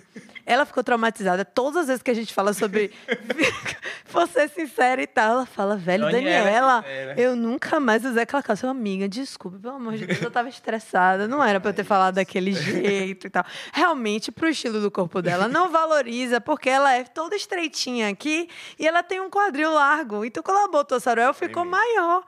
E aí, eu, ao invés de tentar explicar com carinho, eu tava Por que que você não, né? é, porque não, amiga, eu não, talvez aquela outra fique melhor. Tem sempre a forma mais bonita de dizer. E aí, hoje em dia, eu tenho essa forma mais bonita de dizer. Aprendi a Por ser isso que mais eu boto legal. minhas camisas, gente. Eu não pergunto nunca a ela, não. Eu boto minhas camisas e venho. Não, sabe por quê? Até porque eu, por exemplo, não pergunto. Você pergunta a opinião dos outros? Eu Não? não quero saber. eu não pergunto, porque Ou eu não vou gostar da resposta. E pergunto. É, Tô muito seguro. Porque o que ela Aí eu falar não vai... é. Ou então, se eu tiver inseguro, eu não pergunto. É, porque eu não quero ouvir. Eu não quero ouvir. Eu não, vou eu gostar Se a pessoa resposta. me perguntar, eu falo. Eu só falo de um, talvez não tão assim, na lata. Mas eu É, digo. não, na lata assim, eu não falo mais não. É, porque assim, não, é de um grosseria, é grosseria disfarçada. Essa desculpa, ai, porque não sei quem é sincero. Não, é mal, falta de educação mesmo. Eu era mal educada, agora eu já aguento bonitinho, Minha entendeu? questão, minha questão não é nem sempre roupa ou alguma coisa assim. Hum. Vem muito de comportamento. Sabe? Ah, você acha que eu tô errado? Acho. Acho. eu falo. Aí eu já vou. Eu acho que você vacilou, acho que Por causa tem disso, mais disso, atenção. Aí você. Eu também não passo a mão na cabeça de amigo, não. Então, Mas é. shh, passa não. Gente, as pessoas não estão preparadas para ouvir verdade. É, ver... Não. é isso. As pessoas não querem, Não querem. mesmo quando perguntam. Exato. É assim, eu, ninguém já... solta a mão de ninguém. É. Pode estar na merda, funda junto, mas... E eu já, eu já, eu já a- trouxe até problemas para minha vida, assim, de tipo é, entrar numa de falar com a pessoa sobre o que eu achava que ela estava errada, sobre o que ela estava fazendo, defendendo uma, uma outra pessoa. E isso sair duplamente ruim para mim, porque queria todo mundo botar o tape, a poeira debaixo do tapete, sim. entendeu? Então, eu também filtrei isso, tipo assim, porque eu, eu tenho muito senso de justiça. Então, se eu vejo que tá acontecendo um negócio, eu chamo, você tá fazendo isso, tá errado, isso aqui, não sei o que, eu quero. Eu tenho essa vibe de ir no senso de justiça e defender. Sim. E aí, às vezes. É a Xirra, não querem, defensora. exatamente. Às vezes as pessoas querem jogar a poeira por debaixo do tapete e viver aquela harmonia falsa. Entendeu? Fizesse, vive todo mundo bem, convive todo mundo bem. Tava os dois por trás, um comendo o outro. E eu resolvi intermediar um negócio que ninguém queria. Pra criar uma ordem que não deveria. Aí ficou as duas pessoas contra mim, entendeu? Claro. Meu Deus, então assim, a gente tem Errado é você, não se meta. Exato, entendeu? Então assim, Errado, Fique na sua. esse negócio... Agora, a mentira também é um... É mentira, é uma coisa que não dá pra. Não consigo também. Não dá. É a coisa bem... É doloroso. Eu digo que é fisicamente doloroso. Eu não consigo lidar com mentira. Não consigo, gente. É, é- Eu também não consigo lidar com a mentira do outro. Como eu sou muito verdadeiro, a mentira do outro também é algo que me deixa muito desnorteado. É? é. Ai, Desculpa. É o tipo que quebra a minha confiança e não recupera mais. Aí eu tenho essa parte do rancor. Isso é uma coisa real. Rapaz, me identifiquei tanto com ele. É, vocês viram a conexão aí. Eu, tenho- eu, eu, eu tô aqui assim, meu Deus. eu tenho um lugarzinho é guardado no meu coração que nunca sai. É, eu também Eu sou consigo. assim. Quebrou alguma coisa, não vai. Eu até tento, eu tento lidar, mas não vai mais. Meu namoro com o Diego começou assim, a gente ficando, eu falei, ó, mentira pra mim, não dá. Mentira. Já meteu era. logo, já meteu logo. Ele falou, assim, não, também não gosto de mentira. Eu falei, Ótimo. que é o primeiro alinhamento, porque eu tenho dificuldade seríssima. Eu, eu- quando eu bati o carro mesmo, eu entrei na cozinha de casa, meu pai, minha cara já fica estampada, que deu uma merda, né? Eu falei, não vou falar nada. Beleza, entrei no carro, O cara já tava falando. fechei a porta. Menino, nem abri, fechei a porta. Ele fez, o que foi? Aí eu, fudeu. Ai, bati o carro, sei que lá, sei que sei que não precisou. O que foi? Eu, a partir dali, ou eu falava, eu mentia, eu não consigo. Aí eu, ai, não sei. Eu tem que lido com ver... eu assumo a verdade, assim. É, é Pago bem o melhor. preço da Eu verdade. também. Bem melhor, né? Mas, Rodrigo, mudando aqui de assunto totalmente agora, que a gente ficou falando de verdade e mentira, mas tem um ponto importante que são os eventos, certo? Ah, Você, é, esses eventos aí, Vibe Léo. é, vibe, é, eventos, eventos é comigo. Fecha comigo aqui. É, bom demais. Os eventos Leva, leva. sociais, os eventos sociais. Eu sou da Evento de bagaceira. arquiteto é babado. É, casacô, coquetel, É, um outra negócio coisa. assim. Olha Inclusive, ela faz dela. casacô. Ela faz Aí, ó. casacô. E esse louro tá bonito na luz. mesmo. É, ó, tá vendo? Ela, Luquini. É, sobre os eventos, né? Você já produziu, né? Alguns eventos aí importantes, né? Lollapalooza, Festival de Verão, Rock in Rio. Aí tem o The Town agora. Vai estar no detalhe. Vai tá no The Cara, Town estouradíssimo. É, eu até, no início, a gente tava perguntando, tem como curtir? Né? Que a gente tava aqui... no- A gente É conversa muito Léo antes, gente. fica entrevistando antes do podcast É, começar. e eu, e eu, e eu perguntei logo o quê? Curtir, né? Tem como curtir, trabalhar e curtir? Porque ele já tava pensando em mudar de profissão. é, exatamente. Se tiver, Se você. tiver, eu vou, né? É, esse processo aí, esses eventos grandes, assim, é, o trabalho que é isso, né? E, se dá pra curtir, né? Falei, porque você falou no bastidor, o que, é que você faz? Dá pra curtir? É. Não dá pra curtir? Vou contar pra vocês como foi que surgiu minha história aí com, com o Multishow. Importante. 2021. 2021. Música boa com a Ivete Sangalo aqui em Salvador. Coisa boa! Sim, na- Eita! No centro de convenções. sim, sim. Tá na pandemia, né? Foi no período Foi. da pandemia. Ave. Maria. É, um amigo meu, produtor, Adriano Pessoa, maravilhoso, uma pessoa incrível, um dos melhores produtores que existe, assim. Tem trabalho que eu só faço se for com ele, inclusive eu digo isso várias vezes para ele o tempo todo. O Nubank uma vez me chamou para fazer um trabalho imenso, eu atendi o Nubank na época. Eu falei, só faço se Adriano fizer. Adriano não pôde fazer, eu não fiz. É nesse nível, essa confiança que eu tenho no trabalho dele. A gente já tinha feito prêmio Caíme, a gente já tinha feito. Ele já tinha me chamado para fazer um espetáculo no Teatro Castro Alves Internacional e tal. É uma pessoa que eu gosto muito mesmo no trabalho. E aí ele me ligou, eu estava no shopping, em alguma terminando alguma reunião, ele falou assim, ó, Multishow está fazendo música boa aqui, está precisando montar uma equipe local e precisa de não vai dar para ficar trazendo um produtor de lá, eu preciso de um produtor executivo aqui. Você topa? Eu falei, topo. É, nesse para fazer esse trabalho do Multishow, em especial esse do Música Boa, eu estava muito do eu preciso viver a experiência de fazer um trabalho para Globo. Exato. De tá, de colocar Abre no portas, é, né? de estar no meu currículo fazer um trabalho para Globo. Sim, óbvio. E aí fui fazer esse trabalho, três meses de produção, foi muito, muito, foi um trabalho que realmente exigiu muito e a gente estava em época de pandemia, então pense aí, Muito todos os dias eu protocolo. tinha que testar, É. é, foi um, um processo assim difícil, mas divertidíssimo, né? A gente tá fazendo um, um programa gigante, transmissão nacional. Melhor que ficar em casa, viu, amigo? Melhor. que- não, mas eu não parei de trabalhar na pandemia. É isso, maravilhoso. Queria... Não parou? Não. Na Maravilhoso. pandemia você não parou? Como é, amigo? Não tinha como, né? Não, é na- entretenimento ficou. Só ah, um abre parênteses assim, na pandemia, eu sempre fui financeiramente muito organizado em empresa. Por causa disso que eu estava falando, né? Sim. Como eu não tenho ninguém para me dar suporte, então eu preciso ser organizado. Eu e eu mesmo.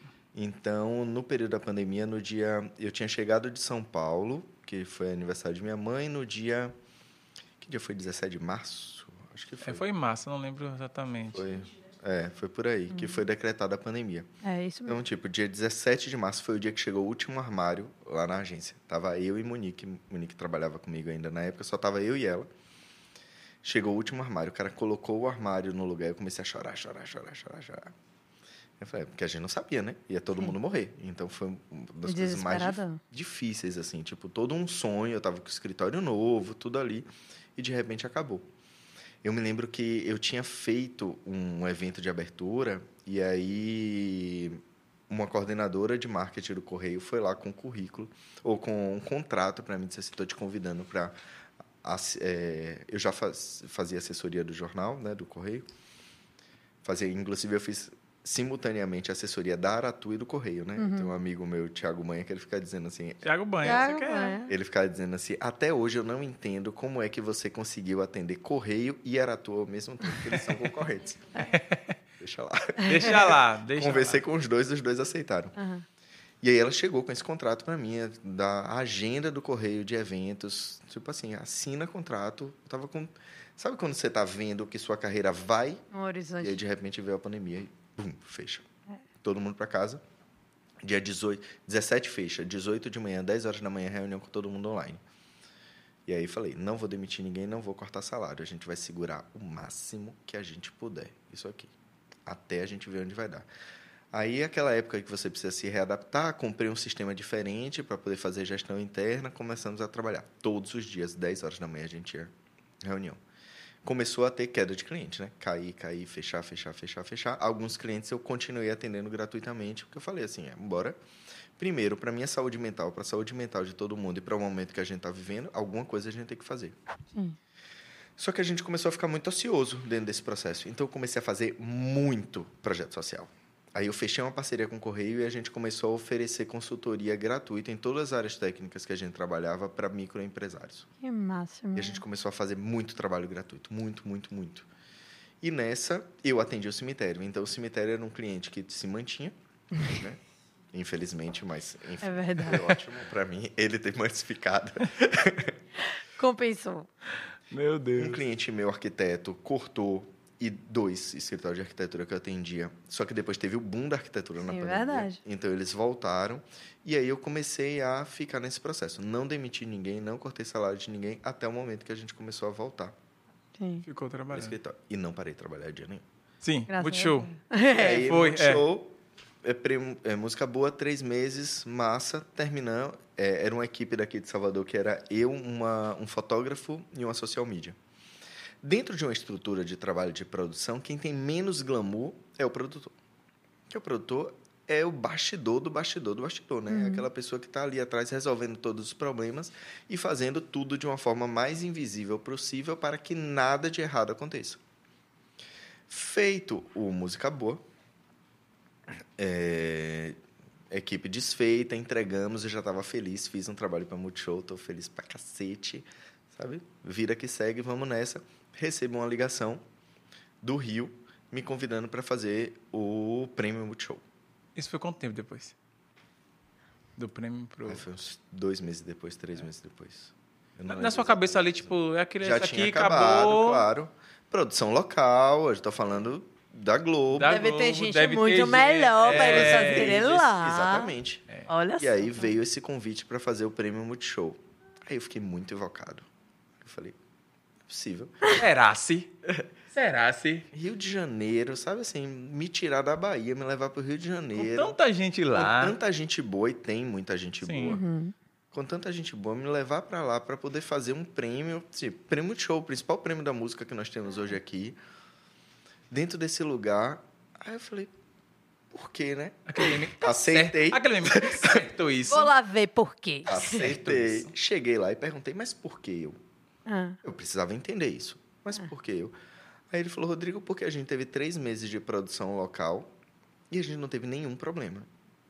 Então, você encontrar um produtor que não te dê problema nenhum é raro. Eu falei, então bora, né? Bora trabalhar. E aí, do prêmio Multishow, aí começou, né? Aí foi é, música boa, prêmio, Lola, Rock in Rio, é, Lola, é, prêmio de novo, Lola, Detal agora. Sim, E o Detal, é, Detal Festival agora. de verão, Detal agora. E o Detal agora, o, o- a expectativa. Ah, Come- O trabalho começa quanto tempo antes? ah, já começou alguns meses. Alguns É. meses. Começa todo um trabalho de, de preparação. Eu não me envolvo tanto nesse, nessa pré-produção. Assim, eu, eu participo das reuniões, eu acompanho o que, é que vai ser, eu tenho acesso a algumas informações técnicas e tal.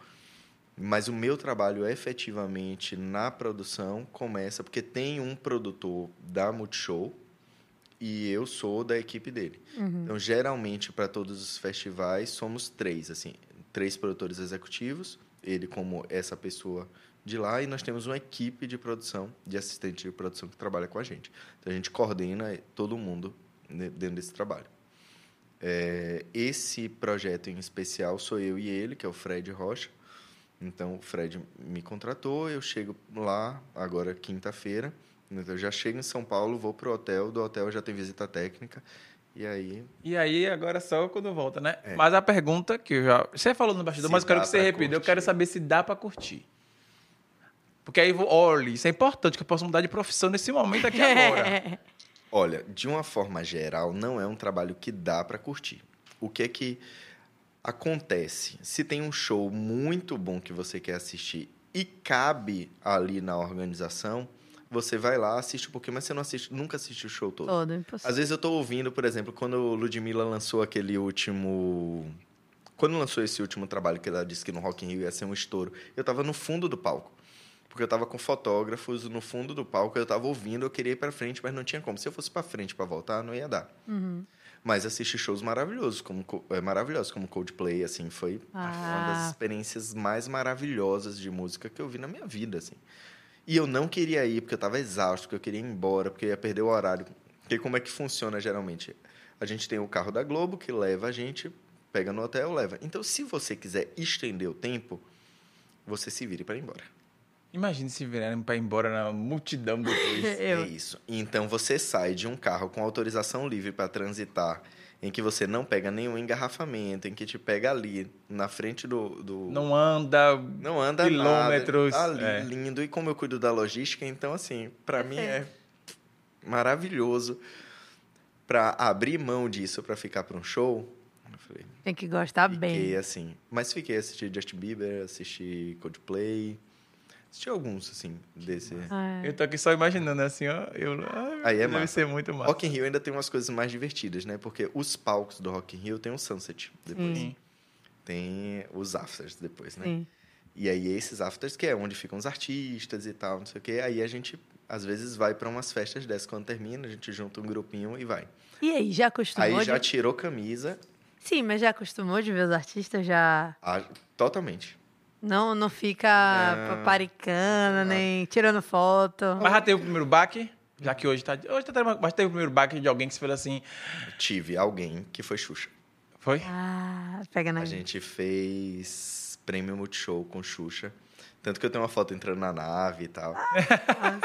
Foi. Xuxa foi. Eu tava com muita expectativa. Porque quando eu tava assim, com passagem de Xuxa, de Sasha, e eu. Sabe assim, aquele.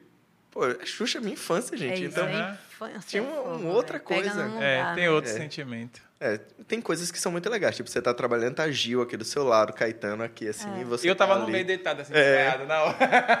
Gil aqui, Caetano aqui, eu deitado, É, e morto, você tá no chão. O senhor pode dar uma entrevista pra mim? Assim, ele, claro, meu filho. É tipo, é, é- tem uma emoção, mas. Enfim, é. Por exemplo, grandes festivais, de uma forma geral, a gente faz muito trânsito de artista também. Sim. Então, às vezes, a gente pega num palco para poder Ah. levar para o estúdio, para poder fazer entrevista. Então, eu tô com muitos artistas o tempo todo. Para mim, é realmente assim, eu tô fazendo o meu trabalho, é qualquer pessoa, não tô, Não tá nem ligando. E não ali, tô nem ligando. no- na energia do momento também, né? É trabalho, é gente falando no ouvido, Eu- é gente falando. no- atrase meu rolê. Não atrapalhe, porque eu sempre É, tô com isso. Você marcou para sair essa hora, você tem que sair essa Aí hora, essa porque hora. daqui a pouco eu tenho que fazer uma outra uma coisa. outra coisa. É mais fácil eu ficar puto se a pessoa É. é do que eu ficar paparicando. Não, É. com artista nunca. Não dá nem pra. Não dá pra conversar, não dá, não tem tempo, né? Não, não dá. Às vezes, tipo assim, você fica falando uma besteirinha aqui, mas. Pra não ficar aquele silence in the class, aquele silêncio. É. Mas assim, É primeiro eu não sou. Não paparico artista. Uhum. De uma forma geral, eu realmente não tenho. Pra mim, a pessoa que tá trabalhando igual a mim, não sou fã de Ninguém. ninguém. Também não, Não sou. tenho ninguém que eu olhe e diga assim, ai meu Deus. Fica aqui ó, o tempo todo dizendo, ah, é porque eu não sei quem é. Quem é? Ah, você falar de onde? Eu não, eu não, não, Não não, de desenvolvi ninguém, isso pra é. ninguém. É. E pessoas que eu, admi- que eu tenho uma admiração muito grande, alguma coisa assim que eu acho artisticamente muito legal, como eu já trabalhei com muita gente, eu prefiro nem conhecer para não humanizar, sabe? Então, deixa naquele lugarzinho ali para eu não me decepcionar. Ah. Já se decepcionou muito? Eu ia falar, a, a língua tava aqui, ó. A pergunta clichê de quem trabalha com produção é essa, Já. né?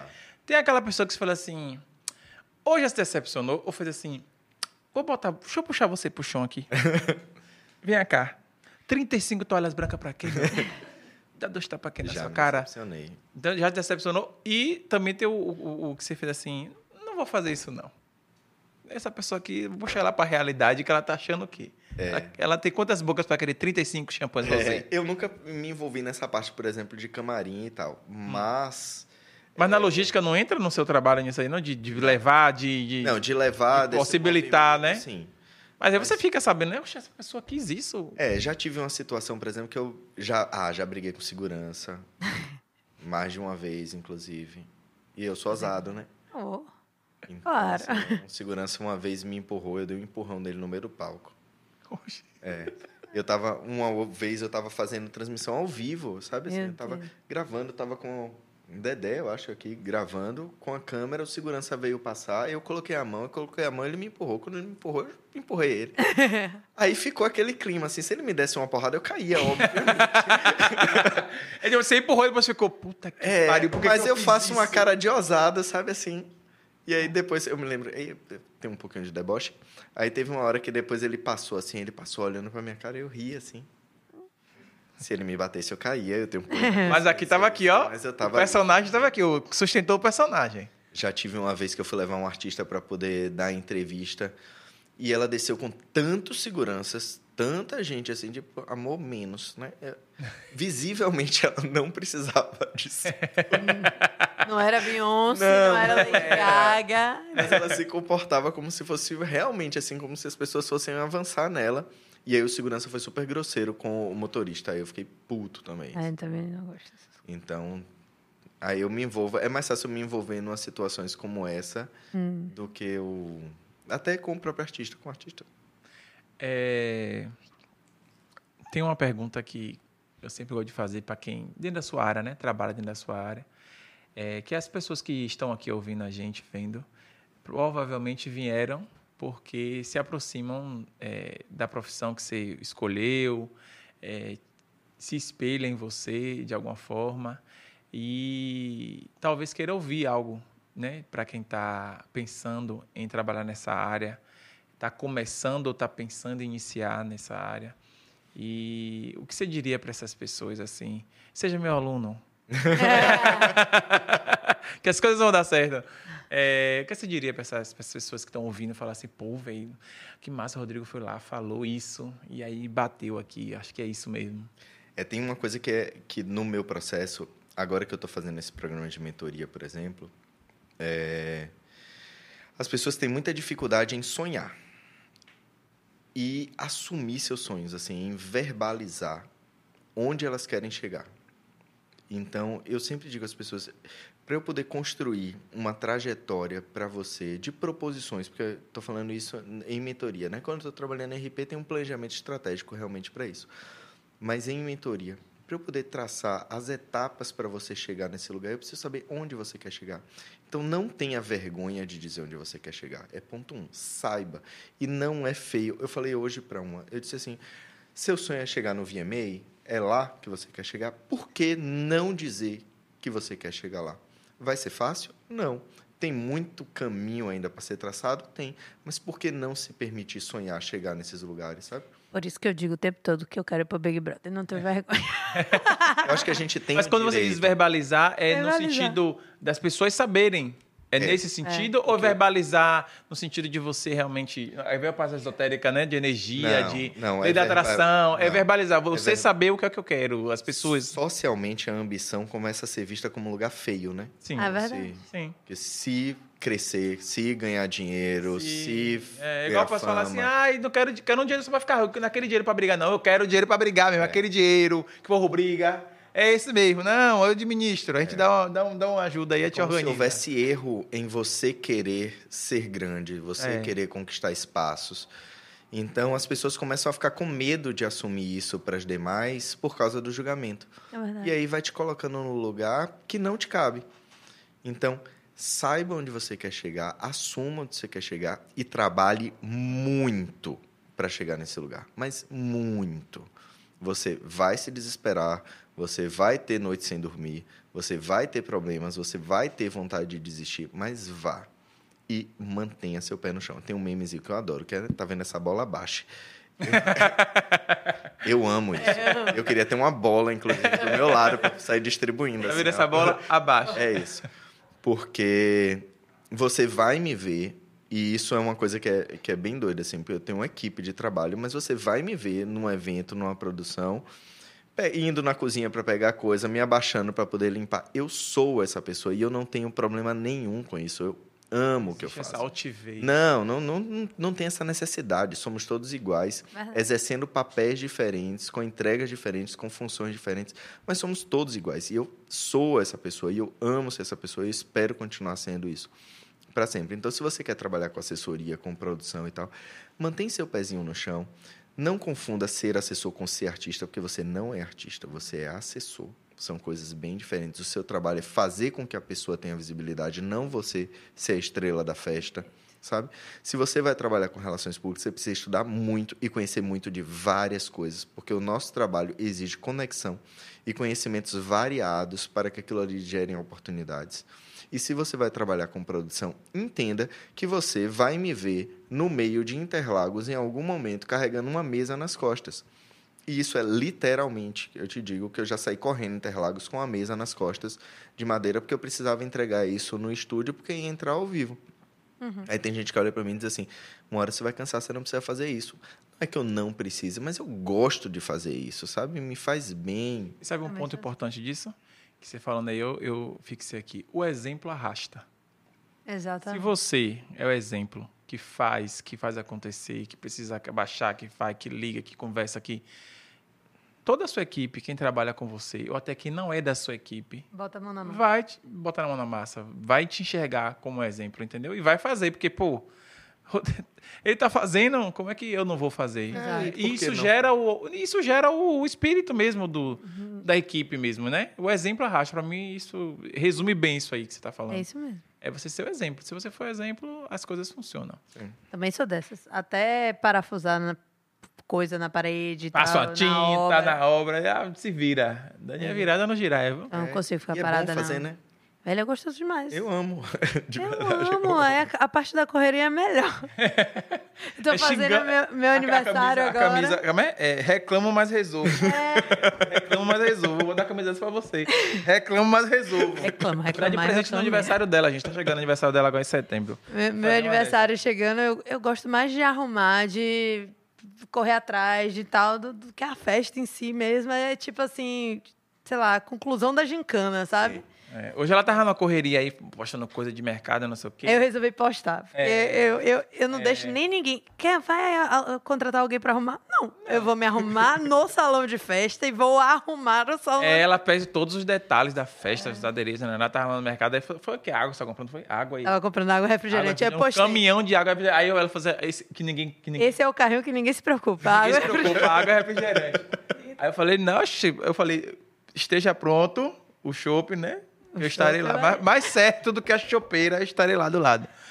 Inclusive, esse É, programa é porque final de ano eu faço uma festa, que eu não sei se vocês sabem, é o quinto ano esse ano, que é a Break. sim. É uma festa que eu faço só pra imprensa, né? E esse ano vai ser imprensa e influenciadores. É? Festão que incluso. E aí, massa. E show. Vamos lá, viu? Já me convidei. Não pode dar brecha, não não. pode dar brecha. Ah, Aqui, o povo aqui não pode o dar brecha comigo, na não. Break fica na Break. Oxente, não vou nem levar celular então. Tá tudo tranquilo. A gente filtra as fotos, é real. As É? fotos que a gente disponibiliza, Uhum. o que o fotógrafo passa, né? A gente filtra pra ver o que é que vai e a gente tem um outro banco de fotos guardadas. Incriminadoras. Mas, calma, mas aí não pode celular? Não, pode. Pode. Ah, que eu ia dizer, meu Mas Deus. nós não seremos É a, responsáveis é a festa do menino, né? é a festa do menino Ney, é que não pode entrar, não pode entrar com o celular. Misericórdia. Misericórdia. É, Rodrigo, a gente está caminhando pro fim, né? Infelizmente. E nesse finzinho a gente sempre gosta de deixar o espaço para que o convidado diga algo que a gente não perguntou ou que não foi dito que você queria falar. Tem algo que você queria Eu falar? já falei tanto. Nossa, a gente falou, viu? É, a gente falou de tudo E eu mesmo falo aqui. muito. Tem alguma coisa que você não falou e você queria falar assim? Uma publi? Né? Aqui a gente não tem isso não, meu filho. Eu acredito que foi muito tranquilo, assim, muito leve. Passou voando, né? É. voando. Eu nem, nem É. A gente nem nota, velho. É, impressionante. Sempre a gente promete o ponto 2 e esse ponto 2 vai rolar. Porque todo mundo que vem aqui fala, ai, faltou falar mais coisas. Sabe o que eu fiquei com vontade de fazer? O backstage dele. Ficar Hum. É. com a câmera na mão, correndo É, atrás assim, dele. assim. Aí quando ele falou assim, você, você, por favor. A- captar o momento que ele É. empurrou, segura. Pegou e empurrou muita segurança. vontade, É. fiquei. Fiquei. Hoje lá na agência foi um pouco assim, porque eu, eu tive essas reuniões emendadas, então quando eu tava terminando uma, faltando cinco minutos, a Hannah, que é minha assistente, já mandava o link da outra. Uhum. Aí eu saía da reunião e falava, Hannah, inferno, já? eu já sabia, né? Aí fica nessa brincadeira. Sim. Porque ficava de uma pra outra, assim, de uma. Não dá nem pra respirar. Não dá nem pra respirar. E uma curiosidade que me ocorreu assim, a assessoria com Maria veio depois da Globo ou antes da Globo? Porque como Maria participou do Big Brother, antes do... Foi. do, do... Do Big Brother. É isso. É, a assessoria de Maria foi um rolê completamente diferente. Uma, uma parceira minha de Portugal, de Lisboa, foi indicaram para ela fazer um trabalho. É, só que ela é agente. E indicaram para ela atender Maria. Ela teve uma reunião com Maria. Ela disse: Olha, é, o que você precisa não é de mim, o que você precisa é de Rodrigo. e aí passou meu telefone, aí Maria me ligou. A gente começou a conversar. E ela estava saindo de uma empresa grande de, de agenciamento, enfim. É, a gente teve essa conversa, fechamos o contrato e aí eu comecei a montar minha equipe aí para atender ela. Ah, que massa. Então Mas, a- ah, não, agora que você falou dela aí, eu já vou falar o que estava aqui, que eu inclusive não ia falar. Você tem um pessoal aí bem conhecido, né? Que você já faz aí. Assessora. Jaqueline Góes, tem Nininha Problemática. É. Nininha, Nininha. Bons clientes. Bons Tem clientes. uma galera conhecida. É, eu, sim, eu rememorei aqui esses, mas quais outros, assim, só pra gente ficar sabendo da galera que você trabalha hoje? Aí é horrível isso, porque É? eu lembro assim de cara, de cabeça Deus de do todo mundo, céu. sabia? Aí fica com medo, né? Google É, aí pesquisar. se eu esquecer de alguém. Aí vai dizer, você não falou meu nome lá. E as pessoas são vaidosas. Não, é, eu sei. Melhor Mas deixar Então tá bom, gente, eu lembro aqui de Jaqueline Góes. Não, mas dá pra aqui- olhar no Instagram. No Instagram da Criativos, tem criativos.pr. Ótimo, já faz aí a- o É. arroba. Aproveita já das redes sociais das empresas, suas redes sociais. Criativos.pr no Instagram, www.criativos.pr.com.br e o Rota for You é Rota, R-O-T-H-A 4U no Instagram também. Seu Instagram. E no seu, No é. Instagram é Rodrigo Almeida RP.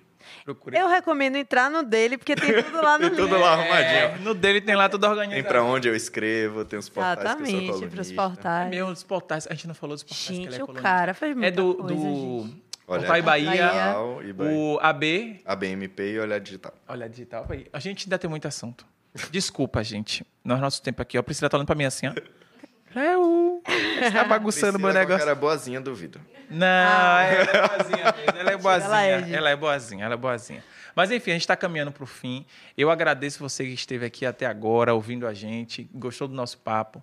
Mais uma vez eu peço para vocês se inscreverem no canal, né? Seguir a gente nas redes sociais. Falo mais uma vez, você não sabe como é a, a alegria de ter mais um inscrito. Toda semana a gente está ganhando inscrito aos pouquinhos. E assim, vocês podem achar que é pouco, né? Que é só um inscrito, que é só mais um. Mas se você compartilha para alguém, se você indica para alguém e essa pessoa se interessa pelo nosso conteúdo e se inscreve, a gente fica comemorando no grupo, batendo papo lá. Você não sabe a alegria que é cada Ou seguidor. então eu vou falar igual a Casimiro aqui. Se inscreva por pena também. É, ou porque gosta, inscreve, escreve tô por com pena, ou esse menininho, se ou pouco só inscrito, vou ajudar. eu tô com pena. É, vou ajudar. É, é, eu queria agradecer também, a, é, é, o Rodrigo já, Já pegou, pegou aqui, né? É, agradecer aqui a Red Burger, Red Burger, arroba Red Burger, underline, né? Segue lá nas redes sociais também. Segue o Tagcash, arroba Tagcash, no Instagram, no TikTok, arroba tag.cash. E segue a gente nas redes sociais, mais uma vez, que não custa nada, né? Arroba Leosan Paralelo. Arroba danielencar.arc. Muito obrigado, gente. Até o próximo episódio. Fique com Deus, com os orixás, com o universo, com o que você acreditar. Amém. Até a próxima. Beijo do gordo! Uh!